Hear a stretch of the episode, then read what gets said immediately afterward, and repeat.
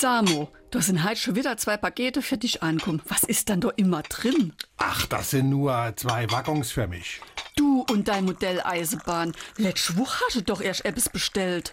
Richtig nicht so auf, das sind doch alles gebrauchte Sachen. Wär's da lieber, steht mein Zeichen nein und da ja im Lade kaufe. Mir wär's es liebst, du überhaupt keine Eisenbahnsache mehr kaufen. Der ganze Keller ist voll mit dem Zeich. Das kann man als Frau eben nicht verstehen. Und außerdem kostet das jetzt auch nicht die Welt. Verzähl mal nix.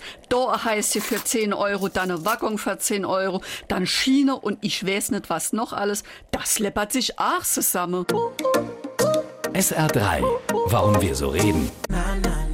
Wie man schwätze.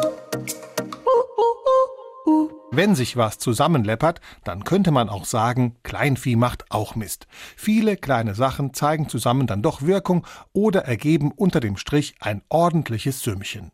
Läppern geht auf das mittelhochdeutsche Wort Lapen zurück und das bedeutete lecken oder schlürfen.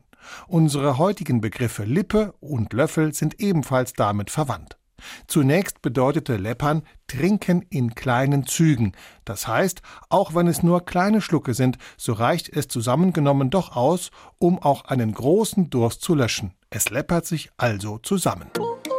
SR3.